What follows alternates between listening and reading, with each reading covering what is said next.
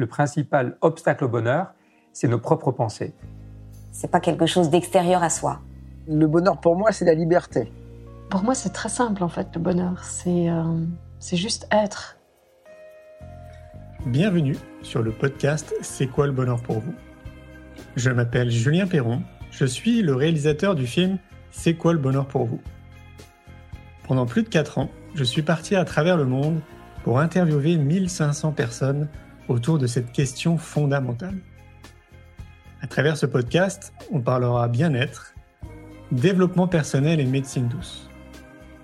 Je vous souhaite un merveilleux voyage sur la route de la connaissance de soi.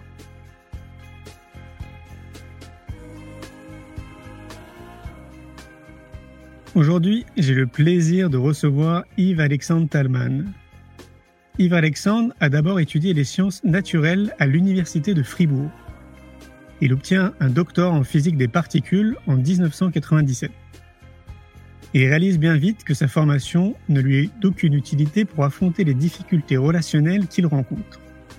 C'est alors qu'il s'intéresse au domaine de la communication, qui devient rapidement une passion.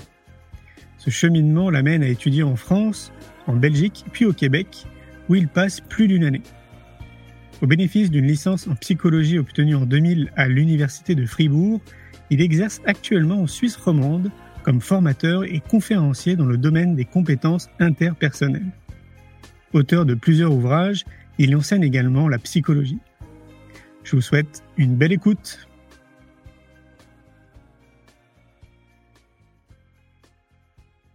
Le bonheur, euh, c'est du bien-être dont on prend conscience. En fait, là, je m'inspire de la définition de, Christophe André, euh, bien connu en France. Euh, je crois qu'il dit, ce qu'il y a à dire par rapport au bonheur parce que c'est un état subjectif. Et euh, moi, quand je parle du bonheur, c'est principalement à travers la psychologie positive. Euh, c'est pas à travers euh, un credo ou un quelconque. C'est pas mon truc. Hein, c'est pas ma tasse de thé. Euh, moi, je suis psychologue et en tant que tel, j'essaie de me référer aux travaux que les psychologues ont menés, donc travaux empiriques en psychologie empirique. En psychologie positive, il y a beaucoup hein, de recherches qui ont été faites sur le bonheur. Donc, bien-être, bien-être subjectif. C'est du reste comme ça qu'on vend le bonheur en psychologie positive parce que dans un institut universitaire euh, arrivé il y a quelques années avec un sujet de recherche sur le bonheur, ça le faisait pas. Tandis que le bien-être subjectif, bon, alors on sait que c'est subjectif, on sait que c'est du bien-être, mais le problème c'est que beaucoup de personnes vivent du bien-être sans en prendre conscience. Et donc c'est au moment où je conscientise le fait que je suis dans un moment de bien-être que je vis le moment de bonheur, que je peux quelque part euh, bah, le ressentir hein, ou, le vivre vraiment euh, entièrement, intégralement. Alors il faudrait donner aussi une définition à bien-être. Alors c'est quoi du coup euh, être dans une posture de bien-être? Alors, le, bien-être, toujours en psychologie positive, va être déterminé par deux éléments. On va dire qu'il a, deux pieds ou deux jambes. la première, elle est plutôt sensorielle ou émotive, c'est le plaisir. Et puis la deuxième, elle est cognitive, c'est le sens qu'on donne aux, choses. Et là, on revient aux définitions ou à la définition de Tal Ben-Shahar, euh, qui est un, des, précurseurs, on va dire, euh, ou des, grands diffuseurs de la psychologie positive euh, au, début du, millénaire. Hein. pour lui, le bonheur, c'est des moments où on ressent du plaisir, mais qui ont aussi du sens, parce que je peux ressentir du plaisir sans voir le sens à mes actions, et au contraire, je peux avoir du sens à ce que je suis en train de faire sans en éprouver du plaisir. Quand on arrive à cumuler les deux, sens et plaisir, alors on est dans le bien-être. Et quand on prend conscience que ce bien-être est du bien-être, alors on est dans un moment de bonheur. Bien sûr, bien sûr, ça met tout de suite en évidence le fait que ce sont des moments de bonheur, c'est pas un état stable. Euh, j'ai envie de dire, nous sommes tous des intermittents du bonheur. Le but du jeu, quelque part, c'est d'avoir de plus en plus de ces moments de conscience de bien-être, et donc au final d'avoir une balance qui penche plutôt du côté bien-être que l'inverse. Ça va être intéressant parce qu'on doit rencontrer Tal justement d'ici euh, quelques semaines, donc euh, c'est intéressant d'avoir justement son point de vue euh, sur le bonheur. Donc, ce qui veut dire que conscientiser le bien-être, c'est aussi avoir conscience ben, qu'on existe, être conscience qu'on est dans cette société. mon point de vue, c'est que j'ai l'impression que la société fait en sorte justement qu'on ne puisse pas conscientiser euh, bah, et prendre du recul sur euh, sur nous et, et faire une, une introspection personnelle, euh, savoir qu'est-ce que le bien-être pour moi. J'ai vraiment le sentiment, est-ce que toi aussi tu as l'impression que voilà la société nous conditionne justement à pas trop réfléchir Peut-être, peut-être pas. Euh, je suis peut-être un peu moins catégorique sur cette idée-là, euh, parce que mon travail, c'est plutôt d'aller à la rencontre de personnes et de travailler euh, sur des pistes ou sur des outils avec ces personnes. Alors, le parcours de vie qui amène à ne pas conscientiser, à ne pas poser ce type de questions, est-ce que c'est social? Est-ce que c'est d'autres paramètres? Je dois dire que je me suis moins posé la question, je suis moins dans le pourquoi que dans le comment. Quelque part, du moment où le bonheur c'est du bien-être dont on prend conscience, Comment est-ce qu'on peut amener soi-même et d'autres personnes à prendre davantage conscience euh, de ceci? Donc j'aurais un petit peu de mal à me positionner par rapport à, cet aspect. Ce qui est sûr en tout cas, c'est que le, bonheur maintenant, psychologie positive, c'est devenu de plus en plus euh, connu. On va dire, il y a des mouvements hein, qui, qui, se créent un petit peu partout. Et, si tant est que la société allait à, l'encontre, maintenant, il y a en tout cas des voix qui se sont élevées pour dire qu'on peut conscientiser. Oui, complètement. Alors du coup, on fait comment ah, mais ça, c'est les secrets. Alors là, euh, il faut ouvrir le porte-monnaie. Alors, euh, bon, il y, a évidemment beaucoup de choses qu'on peut dire par rapport à ça, mais la, toute première, c'est que euh, le bonheur, ça se trouve pas. Euh, dans ce sens-là, c'est euh, à mes yeux exactement comme l'amour. Euh, certaines personnes pensent que l'amour, ça se trouve. Autrement dit, que quand je trouve le partenaire ou la partenaire idéal, alors je suis dans l'amour. Je ne vois pas les choses comme ça. L'amour, ça se construit. Hein, c'est du relationnel et donc il y a quelque chose à faire. Et le bonheur, par analogie, c'est un peu la même chose. De penser que si je gagne à la loterie ou que si je, trouve un, travail qui me convient parfaitement ou alors que si je trouve un partenaire amoureux ou alors que si je résous un problème de santé, je serai heureux, on sait maintenant que c'est pas correct. À savoir que ça ne donne pas le bonheur que l'on croit que ça peut donner. Alors là aussi, je reviens sur la psychologie positive. Nous sommes de très mauvais devins en ce qui concerne le bonheur. La plupart des gens font des erreurs d'anticipation, notamment sur gagner le gros lot à l'euro million. Beaucoup de personnes pensent que ça les rendrait heureux. Maintenant, on sait que c'est pas le cas puisqu'on a le recul. On a suivi ces grands gagnants et on sait que environ deux ans après le gain, euh, l'état de bien-être subjectif est moindre que celui avant d'avoir gagné. Ce qui fait que sur les billets d'euro million, on devrait dire, contrairement à ce que vous pensez, si vous gagnez le premier prix, vous n'allez pas être plus heureux. Un peu comme les messages de prévention sur les paquets de cigarettes. Mais quand je dis ça, les gens rigolent un peu. Et pourquoi? Parce que ça, c'est l'optimisme, l'indéfectible optimisme de l'être humain, c'est qu'il se croit différent des autres. Oui, mais moi, si je gagne, je ferai différemment des autres. Du coup, après, on peut, on peut rigoler avec ça. Euh, et je pose la question, euh, est-ce que vous pensez que vous conduisez mieux votre voiture quand vous la conduisez que les autres? La plupart des gens disent, je crois conduire mieux que les autres. Ok, oh, bah, Ça, c'est la sonnerie qui dit que, qui dit que j'avais raison. Mon argument était de dire que quand on pose la question, la plupart des gens pensent conduire mieux que les autres, ce qui n'est pas logique. C'est pas possible que la plupart des gens conduisent mieux que les autres. Donc, euh, c'est un petit peu la même chose avec euh, gagner à l'euro million. Oui, mais moi, si je gagnais, je ferais de bons placements, je m'arrangerais pour pas perdre mes amis, etc. Ça, c'est un optimisme, mais c'est un optimisme qui est basé sur des biais cognitifs. Hein. On ne se rend pas compte que nous, faisons partie d'un ensemble et puis qu'il n'y a pas de raison a priori qu'on soit différent des, des, autres. De ce point de vue-là, hein. bien sûr, il y a toujours des exceptions. Ouais, c'est curieux. Donc ça veut dire que euh, on pourrait considérer qu'on réagirait tous de la même façon. Euh, je ne peux pas dire tous. Euh, je, je, te le rappelle, je suis psychologue mais euh, pas psychologue euh, littéraire. Moi, je suis psychologue scientifique, c'est ma formation. Euh, et quelque part, le scientifique parle le langage prudent des probabilités. Il ne parle pas un autre langage. Donc, il va dire que d'après les recherches sur 100 grands gagnants au loto, on a peut-être 90% qui se retrouvent moins heureux deux ans après le gain. Ah, ça veut dire qu'il y en a 10 qui, ont, qui tirent leur épingle du jeu. Et puis, oh, bien, tant mieux pour eux, hein, j'en suis bien heureux. Euh, mais euh, qu'est-ce qui me dit que moi, je serais différent des autres? Je crois que la prudence m'amène à penser que j'ai toutes les chances d'être comme la majorité et, pas l'exception, hein, quelque part. Ça m'évite de, de, faire cette erreur. Du coup, je joue pas au loto hein, sur, cette idée-là. Alors, euh, pour, le bonheur, c'est la même chose. Nous sommes, c'était ça l'argument, hein, nous sommes de mauvais devins en ce qui concerne le bonheur. Alors, certaines études, par exemple, euh, croisent les données du revenu avec euh, le bien-être subjectif. Et en même temps, on demande à d'autres personnes de, faire un pronostic. Tiens, une personne qui gagne 10 000, 20 000, 30 000 euros par mois, à quel point elle sera heureuse? euh, c'est un petit peu comme si je me dis ah la fête de Noël prochain elle sera fantastique parce qu'enfin je verrai toute ma famille mais le jour où j'y suis je vis autre chose c'est la même chose avec les vacances hein. Euh, les études qui ont été faites sur quel est le meilleur moment que l'on vit dans le processus de vacances nous disent c'est quand on les planifie, c'est pas quand on y est. Parce que quand je la planifie, je suis là. Dans mon imagination, je peux vivre le bonheur absolu. Dans la réalité, l'hôtel, il a une route à côté, il a une poubelle pas loin, et puis la plage, elle est bondée. Et donc, c'est pas tout à fait la même chose. donc, nous sommes de mauvais devins. On a tendance à sous-estimer euh, quelque part le bonheur des faibles revenus et à surestimer le, bonheur des hauts revenus. C'est marrant parce que quand je t'écoute, mais j'imagine que tu as développé, on a l'impression que c'est euh, très lié au monde matériel au final. Quoi. Euh, c'est une dimension. Là, on est dans les mythes du bonheur. Moi, quand je travaille sur le bonheur avec, euh, avec un ensemble de personnes, on commence par dynamiter, on, enlève les mythes quelque part. Alors, l'argent fait-il le bonheur? Euh, c'est beaucoup plus nuancé qu'il n'y paraît. On ne peut pas dire que l'argent ne fait pas le bonheur. Et ça dépend déjà le, type de revenu euh, que l'on a. Celui qui a rien du tout, on lui donne un peu, ça va augmenter son bien-être subjectif de façon tout à fait sensible. Mais la conclusion qu'on peut donner à ces études, c'est l'argent ne fait pas autant le bonheur que l'on croit.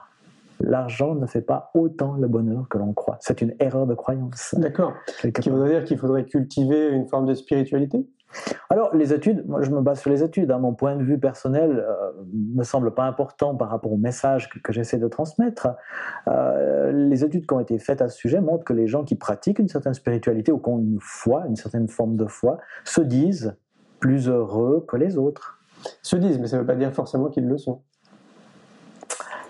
les biais cognitifs de nouveau. Hein, euh, quelque part, euh, certaines personnes se convainquent qu'elles sont plus heureuses qu'elles elles ne le sont simplement parce qu'elles vont fréquentent une église, par exemple.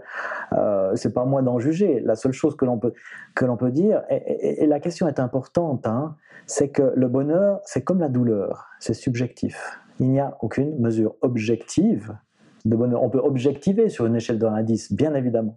Mais au final, on est dans la subjectivité la plus pure. Oui, c'est pour ça que notre sous-titre, c'est 7 milliards d'individus, 7 milliards de définitions. Ouais.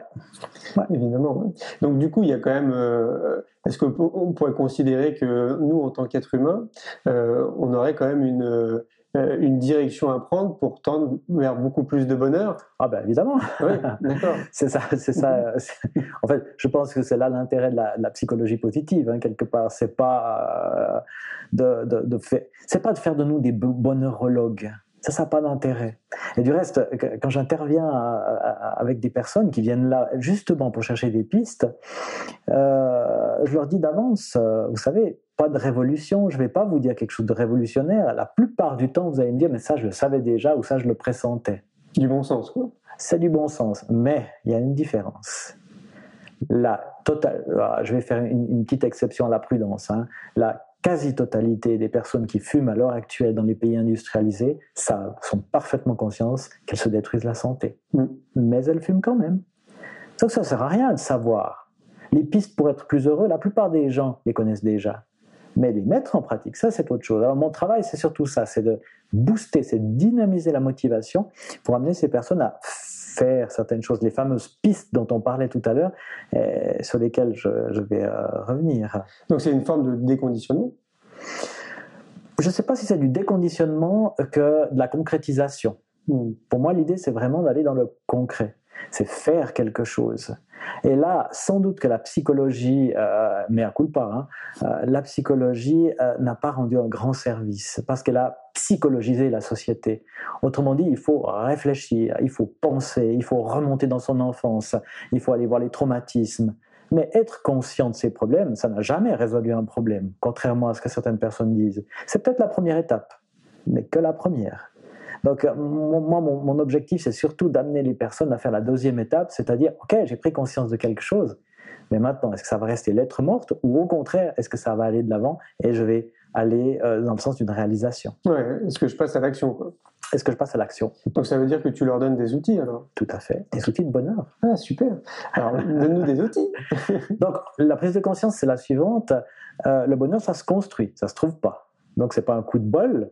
Quelque part, c'est le résultat d'un processus, d'une prise de conscience traduite après en acte. Euh, ça, c'est déjà une chose importante. hein. Nous sommes euh, quelque part euh, partie prenante de notre bonheur. Alors maintenant, comment? Alors pour ça, encore un, petit détour par la théorie, quel est l'ennemi du bonheur? Alors les gens vont dire le malheur, peu importe. hein. Quel est l'ennemi du bonheur? Et je crois que l'ennemi numéro un du bonheur, c'est l'oubli. C'est pas l'oubli dans le sens d'une dégénérescence cérébrale, la maladie d'Alzheimer, c'est pas ça. hein. C'est d'oublier à quel point on peut être heureux si on en prend conscience. Mais comme on n'en prend pas conscience, on oublie de prendre conscience et donc on perd ça. Parce que il faut bien se dire que le bonheur n'existe pas dans le monde. Les événements existent dans le monde. Dans le monde, ça arrive, c'est tout. Notre cerveau, c'est une machine extraordinaire qui arrive à sécréter du bonheur, qui arrive à donner une plus-value à certains événements. Du reste, certains événements sont jugés comme heureux, mais ne se traduisent pas par du bonheur par les personnes qui les vivent, et l'inverse. hein. Donc on voit bien que c'est une plus-value, c'est quelque chose que nous apportons au monde et, et qui, est, qui est subjectif par rapport euh, à nous-mêmes. Alors, l'ennemi numéro un du bonheur, en psychologie positive, il porte le nom d'adaptation hédonique ou hédoniste. Adaptation hédonique, notre cerveau s'adapte, s'adapte à énormément de choses. Exemple, si maintenant il y a du bruit, et je suppose que si je me tais suffisamment, on entendra le tic-tac de l'horloge. Plus d'autres bruits. Mais si je recommence à parler, les gens qui m'écoutent vont se focaliser sur ma voix et leur cerveau va oublier ceci. Alors, c'est merveilleux. Si j'ai des lunettes sur le nez, j'oublie que je les porte. Si j'ai une montre euh, bracelet, j'oublie que, j'ai du poids au, poignet, etc. Mais si je vis des choses agréables, au bout d'un moment, elles sont tellement communes, habituelles, que j'oublie qu'elles sont agréables. Donc l'idée, c'est de, c'est de se rappeler de ces C'est de moments se- agréables. C'est de se rappeler. C'est donc de combattre, bon, le terme est un peu martial, c'est de combattre l'adaptation hédonique. Donc c'est un peu cultiver son optimisme, quelque part. C'est cultiver son optimisme, oui. À part que l'optimisme, c'est encore, euh, je dirais, une définition différente. Ça a à voir avec une vision hein, du monde. Euh, Là, on est plutôt dans la psychologie positive, dans l'appréciation des choses. C'est-à-dire prendre conscience que je vis des privilèges alors que j'en vis.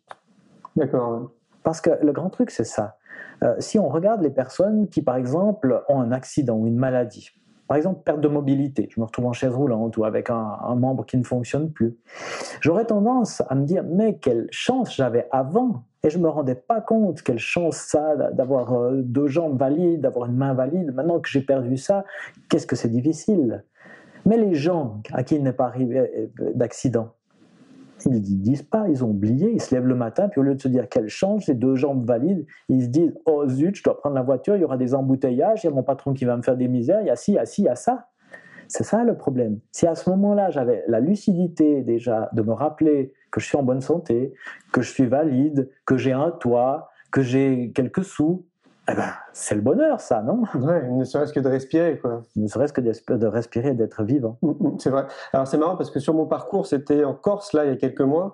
J'ai rencontré justement deux personnes qui ont eu des accidents, Euh, un qui a plus de jambe droite et un, un monsieur qui n'a plus de bras. Et donc euh, les deux m'ont dit exactement la même chose. Ils m'ont dit que s'ils n'avaient pas eu cet accident, ils sont persuadés que ce ne seraient pas les personnes qui sont devenues aujourd'hui. Eh oui. C'est quand même intéressant. Il y a beaucoup de personnes qui rebondissent, hein, de, de- on parle de résilience, mais de, de rebondir euh, face à des drames comme, euh, comme ceci, et qui, qui permettent de relativiser certaines valeurs, hein, certains modes de fonctionnement, comme les personnes qui font des morts cliniques ou ce genre de... Voilà, on, on a un peu plus de documentation aussi par rapport à ça. Mm, mm. Mais l'idée, c'est quoi? C'est de prendre conscience. Voilà, c'est des personnes qui prennent conscience. Euh, Mais il a fallu euh, quelque part vivre une expérience un peu douloureuse pour arriver à ça. La psychologie positive, elle nous, elle nous promet, enfin, elle nous promet, elle nous propose la prise de conscience sans passer par la case drame. Justement, c'est ce que disais. extraordinaire. Exemple, on peut pas recommander d'avoir un accident. C'est pas possible. Non, on va pas recommander d'avoir un accident, mais par contre, recommander de prendre conscience de quelque chose, ça, euh, c'est plutôt une piste qu'on va suivre. Alors comment tu fais pour prendre conscience de quelque chose? Alors là, on est dans les autoroutes du bonheur. Hein. En psychologie positive, il y a beaucoup de pistes qui ont été dégagées, mais euh, on va dire les trois principales que j'appelle les autoroutes du bonheur. Euh, avec la première, à tout seigneur, tout honneur, c'est l'esprit de gratitude. Hmm. Alors c'est la reconnaissance. Alors dans les expériences, on va dire plus rigoureuses, ça consiste par exemple à tenir un journal de gratitude. Par exemple, deux fois par semaine, le soir, avant de me coucher, je vais relever trois éléments pour lesquels j'aimerais exprimer de la reconnaissance envers Dieu, envers le monde, envers quelqu'un, envers... peu importe. Est-ce que ça se rapproche de ce que disait Florence euh, Servan-Schreiber, les trois kiffs par jour? Euh, je suis pas sûr que ça, ça, se réduit à ça. Il me semble que, que les kiffs, c'est un peu plus euh, que ça. Alors, bon, euh, trois kiffs par jour, il y a un petit problème? Pourquoi? Parce que trois kiffs par jour chaque jour fait qu'au bout d'un mois, je me rends plus, je me rends même plus compte des kiffs. Ah oui, d'accord. C'est l'adaptation hédonique mm. quelque part. À moins d'être très créatif puis d'avoir toujours d'autres kiffs. Mm, mm. C'est là le, truc. Le, bonheur, le, cerveau, il fonctionne d'une certaine façon. Euh, prenons un exemple directement problématique, la toxicodépendance. La personne qui est toxicodépendante, que ce soit de l'alcool, que ce soit d'autres substances, euh, à mesure qu'elle consomme, elle se rend compte qu'il y a moins d'effets. Son cerveau s'est adapté. Donc il faut plus pour avoir le même effet. On parle d'accoutumance. Même chose avec le bonheur. Si je me tape mes trois kiffs par jour, au bout d'un moment, ça ne fait plus l'effet. C'est pour ça que Sonia Lubomirski, euh, qui elle a mis au point l'exercice de gratitude, c'est une scientifique donc elle se dit pas waouh, j'ai trouvé la poule aux odeurs, génial, on va faire ça tous les jours. Elle teste. Ok, certains sujets vont faire deux fois par semaine, d'autres trois fois, euh, certains vont faire tous les jours. elle regarde les résultats. Et là, on remarquait que l'optimal, c'était deux fois par semaine. Plus, les gens s'habituaient et ça faisait plus l'effet. ça se rapproche d'ailleurs de, de, ceux qui prient aussi régulièrement. Ouais, parce que quelque part, ils remercient aussi, ils sont dans la gratitude. Bah, la bénédicité, euh, l'action de grâce, euh, c'est comme si on redécouvrait, c'est là où je dis que c'est pas la révolution, hein, on redécouvre ce que certaines personnes faisaient euh, à l'époque. Prenons le repas, bénédicité. C'est quand même tout différent si, alors que je reçois un repas ou que je prépare un repas, je suis reconnaissant d'avoir de la nourriture, d'avoir de la nourriture en abondance, d'avoir le choix de nourriture, plutôt que de me dire oh zut, j'ai que 5 minutes pour manger ou que 10 minutes, ou pire encore, de me dire ah, je suis en train de me détruire la santé avec cette nourriture qui est vraiment pas bonne. On peut très bien aller euh, manger dans un fast-food, je ne vais pas faire de publicité pour une chaîne ou pour une autre, et au lieu de se dire que c'est de la cochonnerie et que je me détruis la santé, je peux aussi remercier à des gens qui ont travaillé, qui ont travaillé dur pour arriver à fabriquer cet, aliment, hein, quelque part. Et euh, je pense qu'il y a bien des gens sur cette planète Hein, qui cracherait absolument pas dans la soupe, hein, pour, utiliser cette expression, et qui se contenterait mieux que ça, avec un énorme sourire de cette nourriture. C'est évident. Donc ça veut dire que le, on pourrait dire que la première étape, ce serait la gratitude? La gratitude sur l'autoroute? Ah ouais, ouais, ouais, la gratitude. C'est pas aussi, c'est pas aussi trivial que ça. Quand je, quand je le dis, tout le monde dit oui, oui, oui, bien sûr. Ben, ça paraît évident. Et puis après, je, je la garde dans les yeux, puis je dis, vous pourriez me donner trois éléments ici, maintenant, pour lesquels vous aimeriez exprimer de la gratitude. Le premier, ça va. Le deuxième est plus difficile. Mhm. Le troisième, habituellement, il faut le chercher loin. Alors les gens oublient. Euh, moi, je porte des lunettes, j'en ai pas euh, ici pour, la beauté de, la scène. Mais euh, quand je les mets, j'ai quand même une, une, pensée avec beaucoup de gratitude pour tous les gars qui ont œuvré à faire des lunettes. Parce qu'autrement, je ne pourrais pas conduire de voiture, et puis je ne pourrais pas faire le métier que je fais, je ne verrais pas le fond de la salle. C'est extraordinaire quand même. J'en parlais à un ami qui m'a dit, alors moi je suis très très reconnaissant euh, de la personne qui m'a opéré des yeux. J'avais aussi des lunettes, mais j'en ai plus maintenant. Alors, c'est une petite chose. Euh, Christophe André parle de la douche chaude et de la démocratie. Hein. C'est un peu les, deux archétypes qui sont sortis. On se rend pas compte qu'on vit dans un pays, mine de rien, qui est stable, dans lequel il fait bon vivre. Euh, il y a tellement de pays en crise à l'heure actuelle où, des dictateurs euh, tiennent votre santé comme ça, bon, votre santé, votre survie même. on, vit, on vit quelque chose d'extraordinaire, on s'en rend même pas compte. On râle, on râle, on râle. On râle. la douche chaude. Alors, ça m'arrive de faire euh, du camping, ne serait-ce que pour ça. quel plaisir quand on, entre, rentre chez soi et puis qu'on a l'eau chaude à profusion. Parce que parfois au camping, ben voilà, il y a d'autres personnes qui sont passées avant nous et puis il n'y en a plus de l'eau chaude.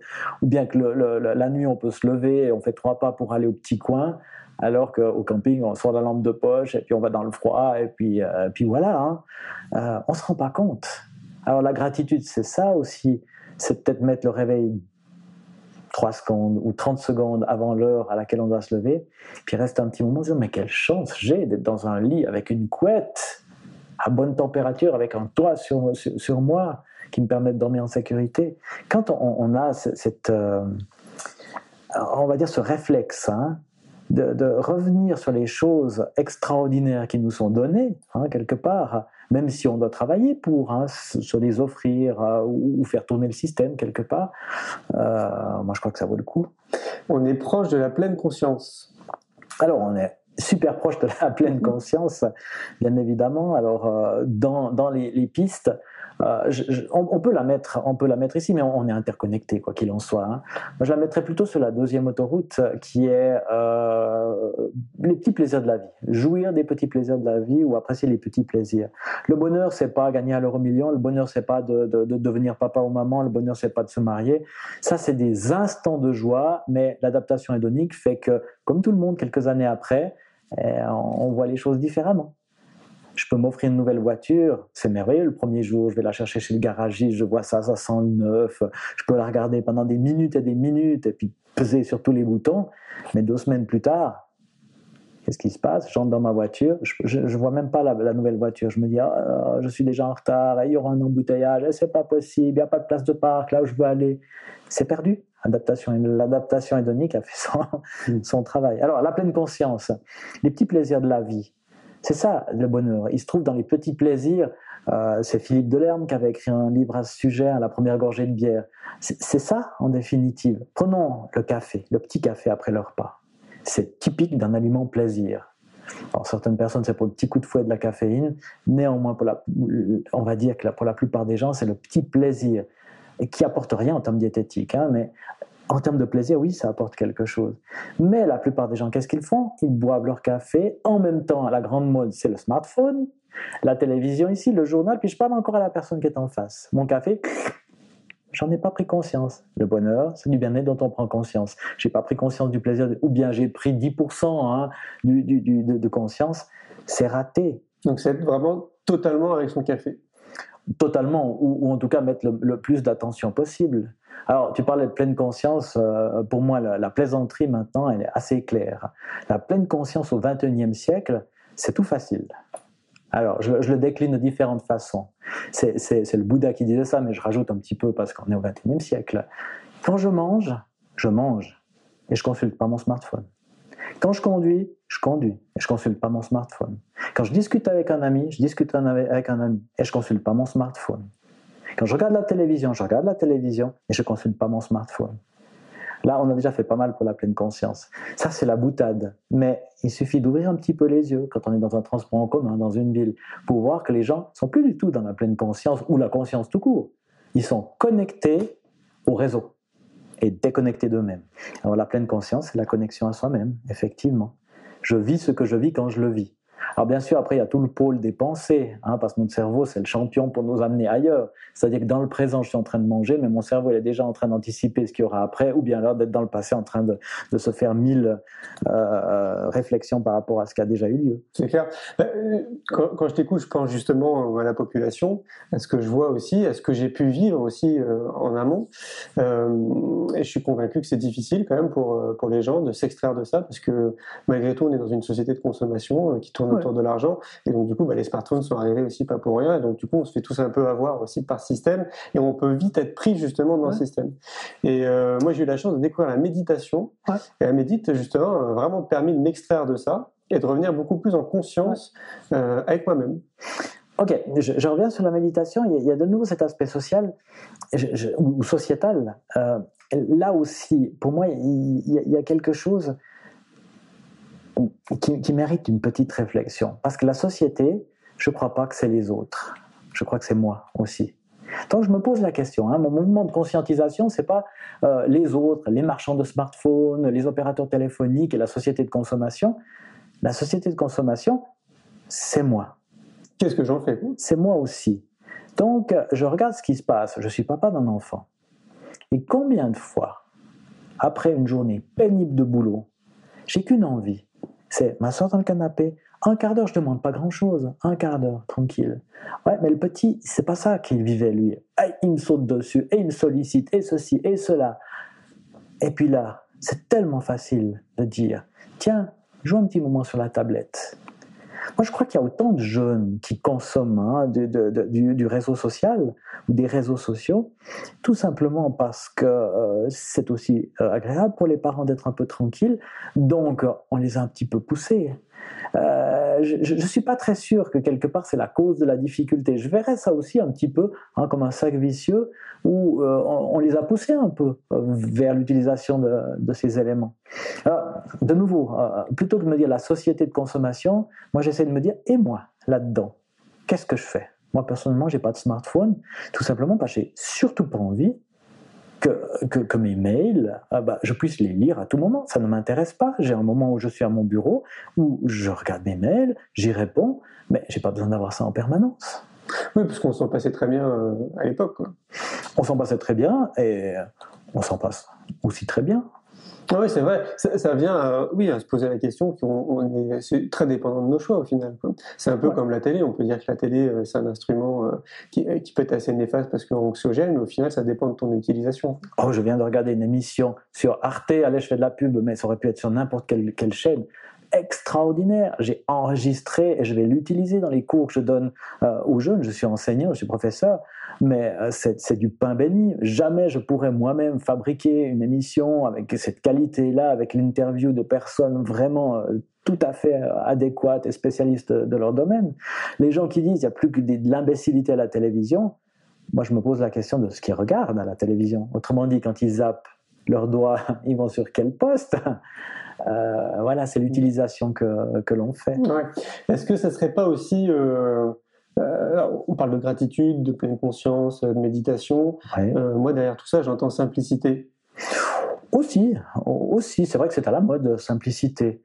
je veux bien, je veux bien, mais bon, si quelqu'un a un esprit qui aime la complexité, ça me va aussi, quelque part, si j'ai conscience de ma complexité. Moi, c'est plutôt le terme conscience. Par contre, euh, si simplicité va dans le sens de rythme et, de, diminuer le rythme, ça fait plus de sens encore à mes yeux. Parce que c'est ça, hein, on a euh, maintenant l'idée qu'il faut aller vite, alors qu'on peut, on peut prendre le temps. Euh, l'histoire du smartphone, si on y réfléchit, c'est en fait une activité que l'on fait en parallèle d'une autre. On fait deux choses à la fois pour aller plus vite. Combien de personnes conduisent un véhicule en téléphonant, ce qui est parfaitement illégal et très dangereux mais si on y réfléchit, pourquoi, pourquoi elles n'attendent pas d'être à l'arrêt? Pour gagner du temps. Oui, c'est vrai. C'est dépendant de nos choix, je suis d'accord, mais il y a quand même quelque chose qui, euh, euh, qui me fait dire qu'on est, que c'est compliqué de s'extraire de ça. Certainement, parce qu'on est dans le mainstream, hein, on est, dans le courant. Mhm. est-ce que, est-ce que tu penses que pour ça, il y a des outils? Pour sortir du mainstream? La conscience. la conscience. Alors la conscience, il faut avoir conscience qu'à un moment donné, il faut que tu sortes du mainstream. Ou, simplement conscience de ce que l'on fait quand on le fait. Mm. Euh, après, ça, ça, amène quelque part à, ce recul hein, par rapport euh, aux choses. Alors moi, je pense que j'ai euh, une solution. Alors, ça va bien? Alors, on inverse les rôles. Alors, Julien, quelle est la solution? Je la solution. Nous, on est en train de créer une école pour les enfants. Ouais. Une école alternative. Ouais. Euh, qui s'appelle l'école de la vie. Ouais. Pourquoi? Parce que je constate que tout part de l'éducation. Ouais.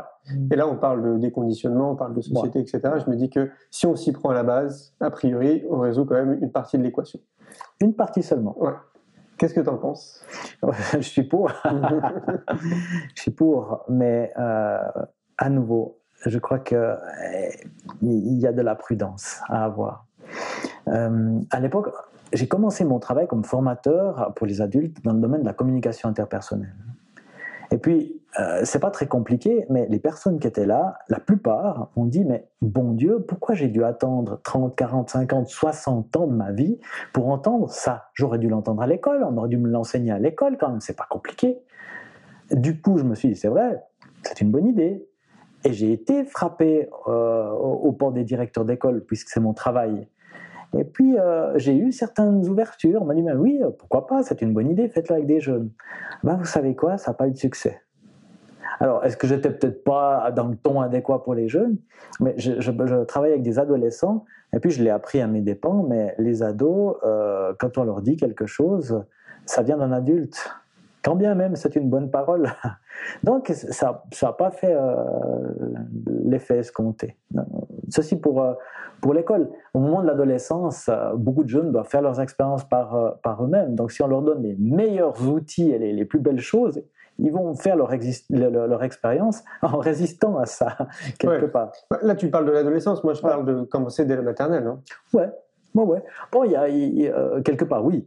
Euh, on, peut se référer aussi à d'autres mouvements euh, pédagogiques, hein, les écoles Montessori, par exemple, ou celle de Rudolf Steiner. Enfin, il y y a, il y a plein d'éléments comme ça qui montrent qu'on on peut, on peut diriger un petit peu dans, dans, le sens qui nous intéresse. Mais tu penses que donc on résoudrait qu'une partie de l'équation? Ouais.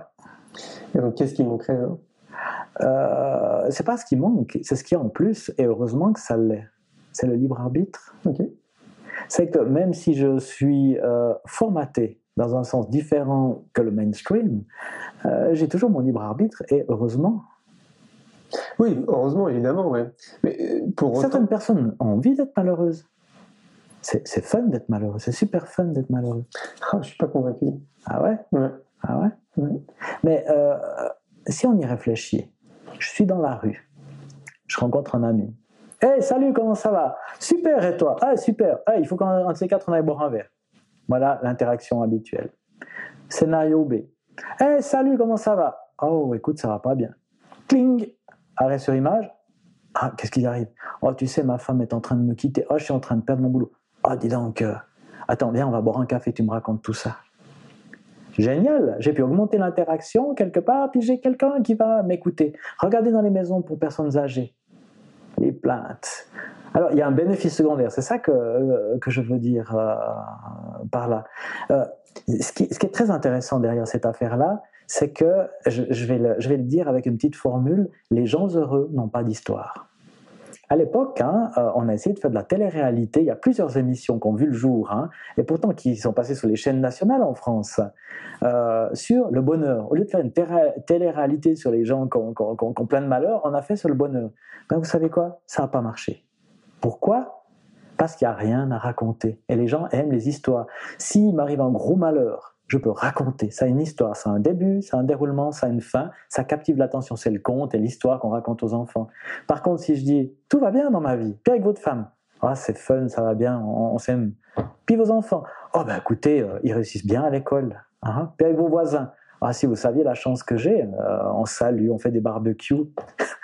Il n'y a personne qui a envie d'entendre ça. Donc, vous voyez, il y a je, suis à peine ironique quand je dis ça. Hein. Bien évidemment que la plupart des gens aimeraient plus de bonheur, aimeraient aller vers le bonheur. Mais d'un autre côté, il y a un avantage à pas être trop heureux. un bénéfice secondaire, comme on dit. Oui, c'est ça. Donc, gratitude, pleine conscience. Petit plaisir de la vie. C'est plus que pleine conscience. C'est pleine conscience des petits plaisirs de la vie. La méditation est un outil au service de la pleine conscience. C'est pour s'entraîner quelque part. Mais ici, l'idée, c'est pas de, euh, comme dans le bouddhisme, hein, d'arriver à quelque chose en termes d'évolution spirituelle. C'est plutôt d'arriver à grappiller des moments de conscience dans la vie de tous les jours. Boire le café, aller promener son chien dans la forêt, euh, aller à la piscine, euh, s'offrir un cinéma, etc., etc. D'accord. Donc ça, c'est la deuxième piste, route Autoroute. La troisième autoroute, c'est la générosité.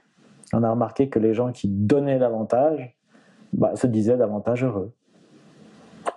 Euh, pourquoi? Ça paraît assez logique. Quand je donne, ça me renvoie l'idée que j'ai, que je suis dans l'abondance, que je donne du temps, que je donne des compétences en aidant quelqu'un, que je donne de l'argent, euh, peu importe, que je donne un sourire. Hein. pour donner un sourire, ça veut dire que j'ai au moins, à ce moment-là, un peu de tranquillité et de paix dans la tête. Autrement, j'ai plutôt le, sourire inverse. Oui, certains disent que euh, la meilleure preuve d'amour, c'est de donner de son temps, justement. Oui, euh, je suis pas aussi. Euh, Donnez-moi, je suis un peu nuancé. Si l'amour doit se prouver, hein, la meilleure preuve d'amour. Preuve, euh, ok, manifestation, je préfère. D'accord, ouais, je suis nuancé sur le vocabulaire. Et la générosité, c'est proche de l'amour ou c'est encore différent? Euh, la générosité, c'est un des éléments de, de ce qu'on appelle euh, amour. Mais l'amour, c'est composite. Alors, on trouve quoi? On trouve la sollicitude dans l'amour, hein, vouloir le bien de l'autre personne, euh, lui offrir la meilleure part de nous-mêmes, l'aider à progresser. Tout ça, c'est l'amour. On parle même pas du désir, si on parle d'un amour euh, physique. euh, C'est quoi? C'est une forme d'amour inconditionnel?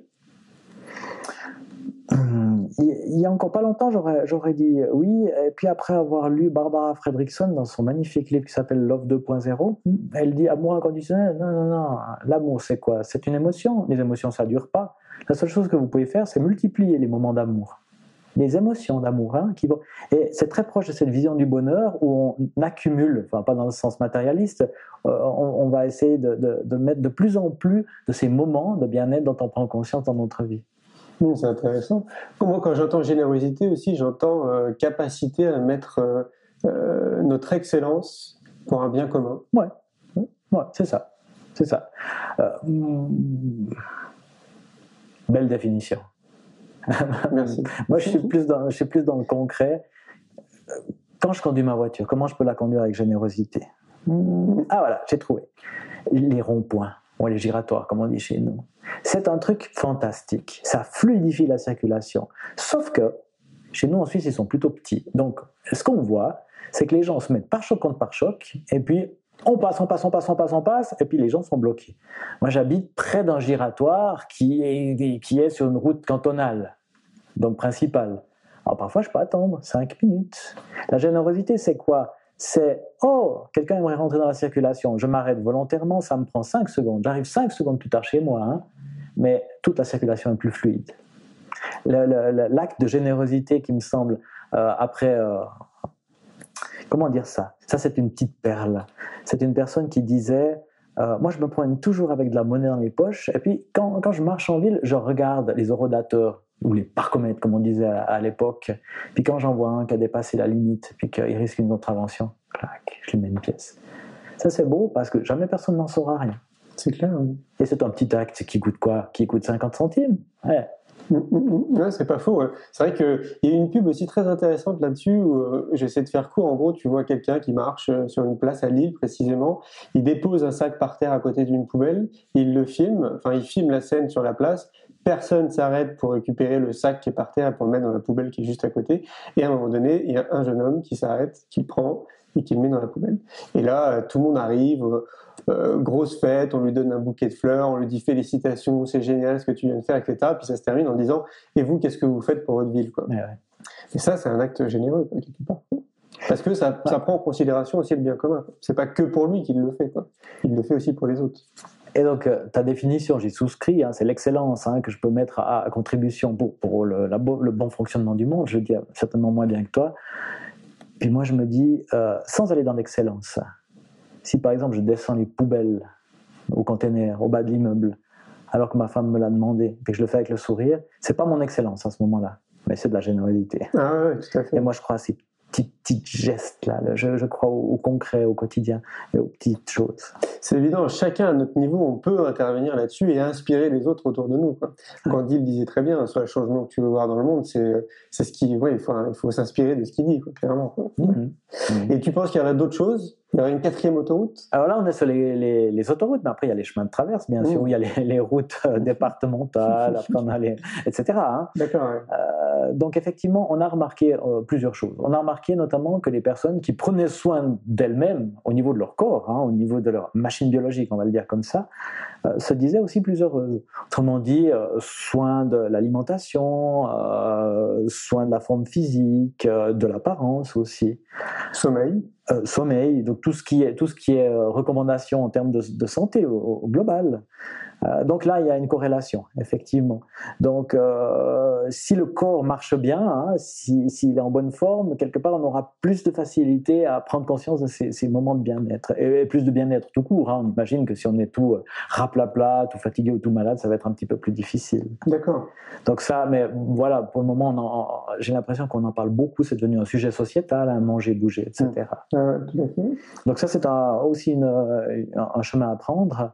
Il y en a un autre qui consiste à se fixer des objectifs. On a remarqué que les gens qui ont des objectifs euh, se disent aussi euh, plus heureux que les autres. Objectif sur court terme, moyen terme, long terme, peu importe. C'est égal. L'important, c'est que ce soit un objectif autotélique, comme dit Milay Csikszentmihalyi, c'est-à-dire qu'il soit fixé par soi-même. Peu importe l'objectif, ça peut être demain, euh, je suis timide, je vais essayer de parler avec quelqu'un, par exemple. Par exemple, ouais. Euh, bon, il y a quand même quelque chose qu'on peut préciser par rapport à ça. Tout objectif euh, dont la réalisation ne pourrait pas entrer dans un CV me semble particulièrement intéressant.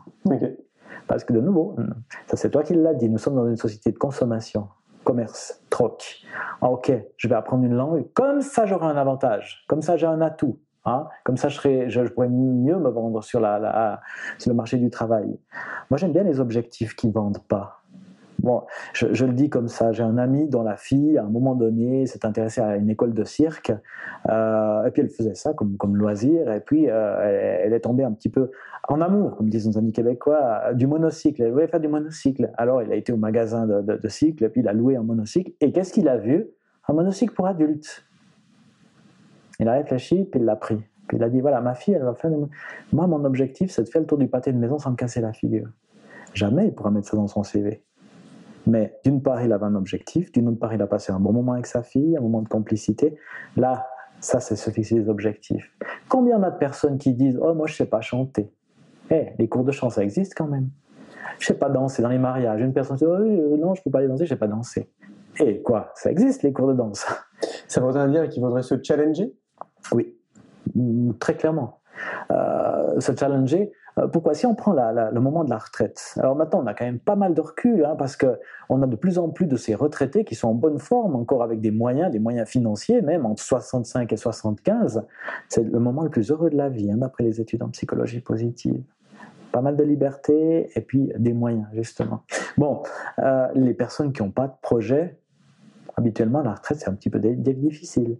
Mais euh, celles qui ont des projets, hein, qui continuent à être actives, que ce soit à travers le bénévolat, la générosité, mais que ce soit à travers tout un ensemble d'autres activités, alors ça va beaucoup mieux, effectivement. Hmm. Alors, quand on parle, je reviens sur le challenge, euh, se challenger, pour qu'on comprenne bien, c'est quoi? C'est sortir de sa zone de confort? Ouais, alors euh, j'ai cité euh, Csikszentmihalyi, qui, qui en fait parle des expériences optimales ou de flux Hein, le flow, hein, c'est cette notion-là, que l'expérience optimale, c'est justement euh, l'équilibre, on va dire, parfait ou, adéquat entre le degré de difficulté d'une tâche et mon niveau de compétence. Je donne un exemple sportif. Si je joue au tennis, je fais partie d'un club, je m'entraîne régulièrement, j'ai un certain niveau. Si mon neveu m'appelle pour dire Hé tonton, tu viens faire une partie avec moi, je peux bien accepter pour lui faire plaisir. Mais il est débutant, donc, je m'embête, je m'ennuie très clairement et mon cerveau peut vaquer à mille occupations pendant ce temps que je renvoie ses balles.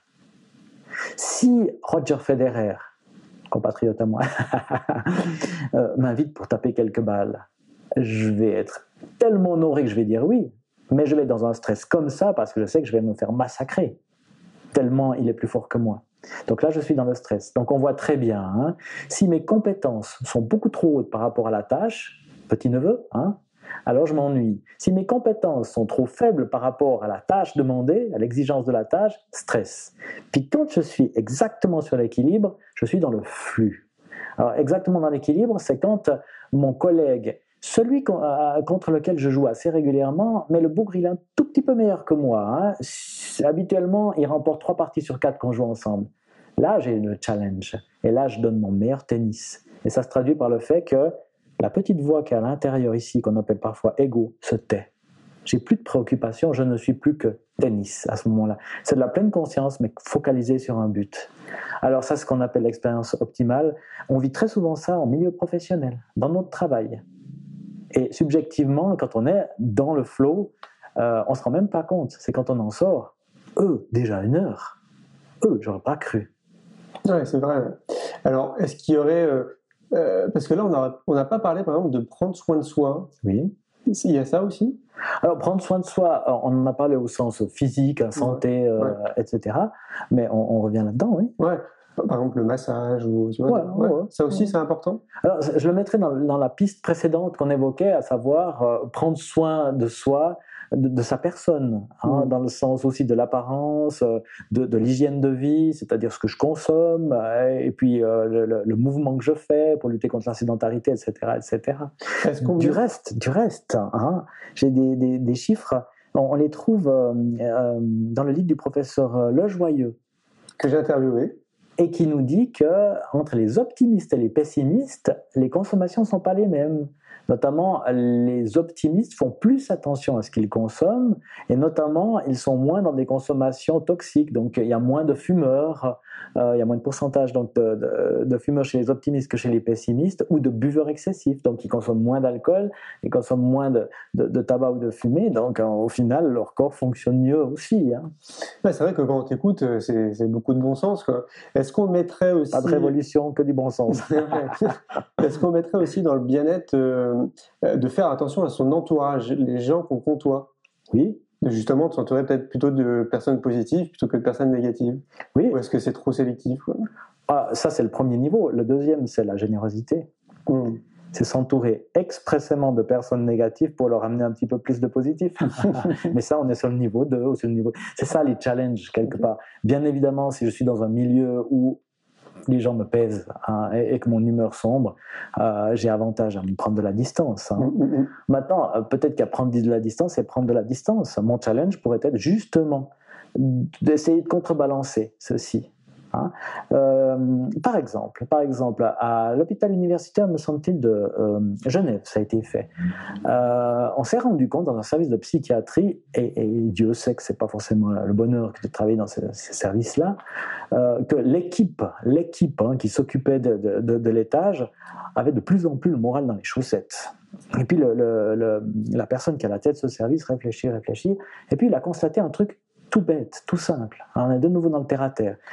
Et euh, il a pris conscience de comment commençait la journée. Bah, c'est un colloque, on voit l'équipe de nuit, l'équipe de jour, on se met ensemble, on regarde, on échange des informations. Ah, tu te rends compte, le patient de la chambre 37, il a de nouveau fait ci, il a décompensé, ah, puis l'autre, il n'a pas dormi, puis l'autre, toute la nuit, il a sonné, et puis oh, voilà.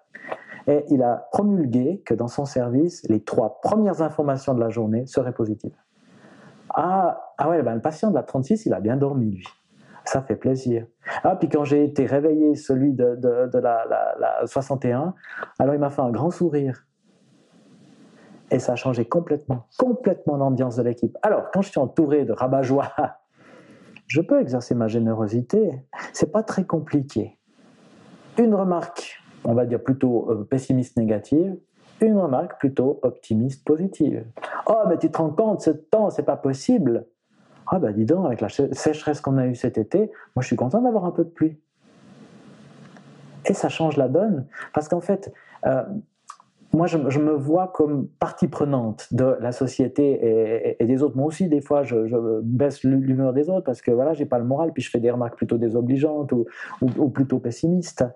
Euh, la, prise de conscience, je trouve qu'elle est admirable. On, la trouve, enfin c'est une anecdote, sur un, sur un pont qui enjambe une autoroute, et puis il y a un petit malin qui a été tagué, qui a été marqué.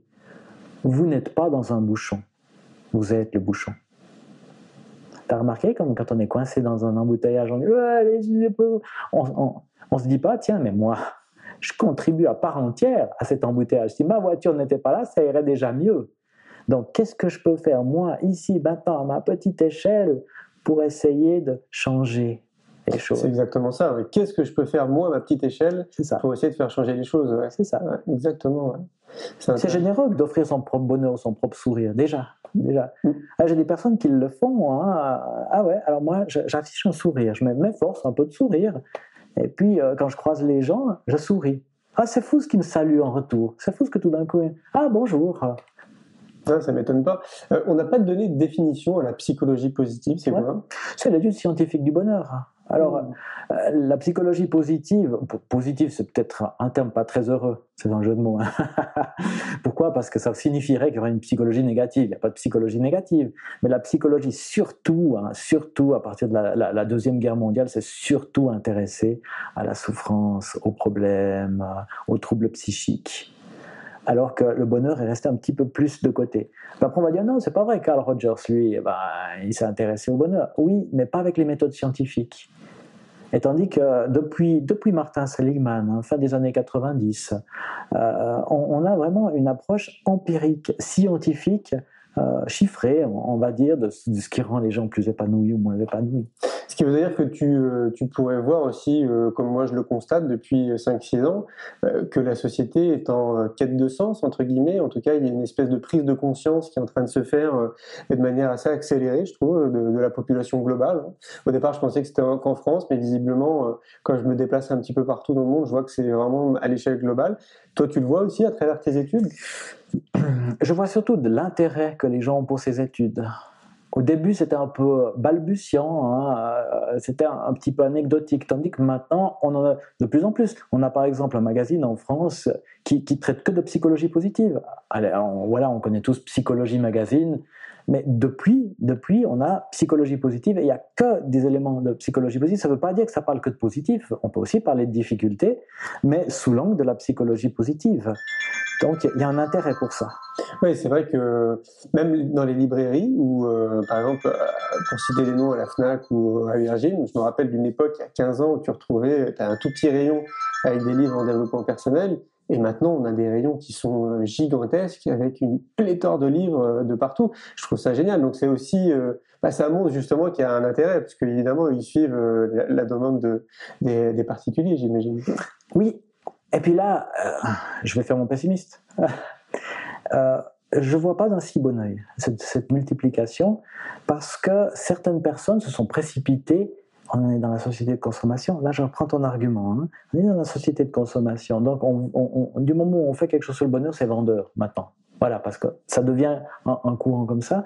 Et certaines personnes à mon avis, ont dénaturé la psychologie positive. La psychologie positive, c'est de la science.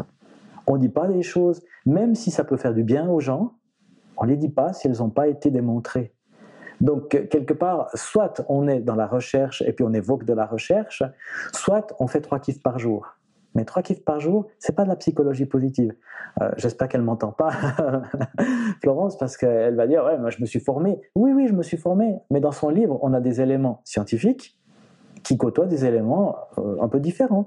Tout va dans le sens de, de, cette prise de conscience, mais c'est pas les mêmes outils quelque part. Alors moi, je fais un petit peu attention euh, avec ça. J'ai l'impression que, à l'heure actuelle, celui qui fait de la psychologie positive, il doit forcément avoir la banane. Bah non, c'est un scientifique, un psychologue comme un autre.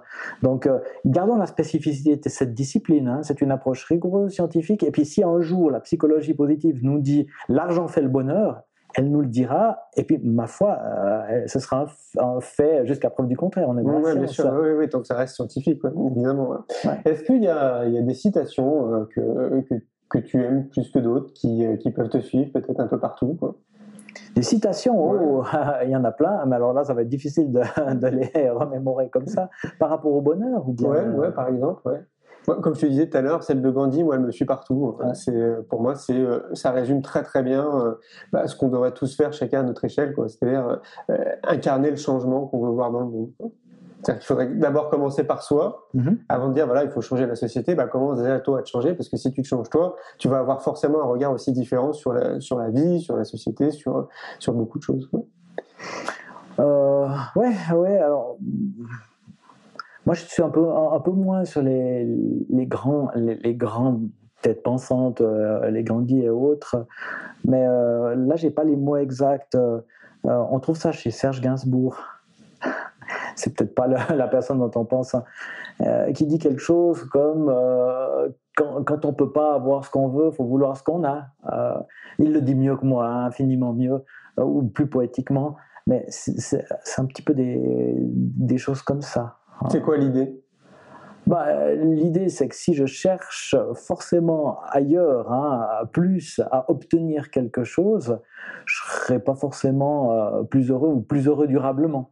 Par contre, si j'apprends à apprécier ce que j'ai déjà, donc à lutter contre l'adaptation hédonique, hein, pour reprendre ce, euh, terme-là, euh, bah, je vais optimiser, je vais augmenter mon, mon bien-être subjectif. Ça veut dire que toi, tu pratiques au quotidien tout ça? Le bonheur? Ouais. Ouais, à temps partiel. oui, alors, euh, c'est ces moments de, de, conscience hein, que j'essaie de, euh, on va dire, de, de répéter.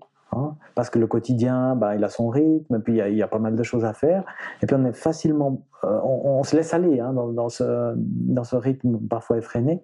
Donc ça équivaut à, faire des pauses, c'est pas grand chose. Hein. Par exemple, en marchant dans la rue, simplement à un moment donné, ah, où est-ce que je suis? Est-ce que je suis tendu? Ah non. Est-ce que je marche un peu plus vite que mon rythme? Ah, ok. Et je ralentis, par exemple. Merci beaucoup, Yves. Alexandre. Avec grand plaisir. À bientôt. À très bientôt. Un grand merci pour votre écoute. J'espère que vous avez passé un bon moment avec nous. Je vous invite à prolonger l'expérience en regardant mon film C'est quoi le bonheur pour vous? Vous le trouverez assez facilement sur YouTube. Si vous souhaitez ancrer davantage les choses, nous avons créé le jeu de cartes C'est quoi le bonheur pour vous qui vous permettra de mieux vous connaître et de mieux connaître les gens avec lesquels vous allez jouer de manière ludique et bienveillante. Vous me retrouverez assez facilement sur les réseaux sociaux si vous souhaitez qu'on échange en direct. Et merci de nous laisser des messages ou des avis, des commentaires. Ça fait vraiment plaisir et je prendrai une grande joie à vous répondre. En attendant, je vous souhaite une très belle route et je vous retrouve maintenant la semaine prochaine pour un nouvel épisode du podcast C'est quoi le bonheur pour vous?